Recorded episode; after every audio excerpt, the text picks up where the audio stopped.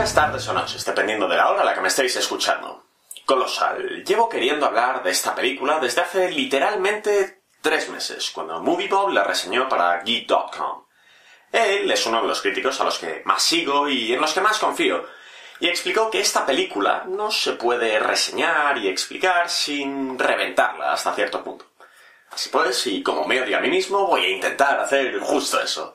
Reseñarla sin explicar nada. Ah, ahora, en serio, esto es muy difícil y... Por favor, no veis ningún tráiler de esta película si la vais a ver. Vamos allá.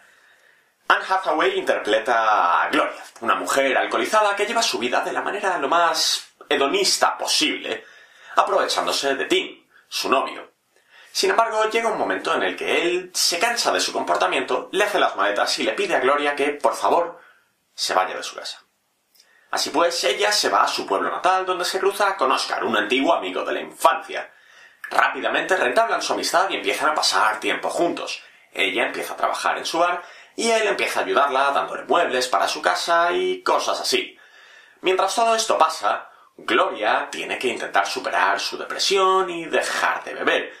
Pero esto es mucho más difícil de lo que parece, puesto que sus nuevos amigos del pueblo, sus viejos amigos, quieren beber y pasárselo bien y seguir destruyéndose a sí mismos, porque no hay nada mejor que hacer. Esto hasta cierto punto es verdad. En los pequeños pueblos de Middle America, como el que se supone que estamos viendo en Colossal, aunque es una ciudad pequeña, pero bueno, en esos pequeños pueblos eh, las tasas de drogadicción son de las más elevadas que hay en todo Estados Unidos porque literalmente no hay nada mejor que hacer. Os dejaré un link ahí abajo en la descripción. Pero bueno,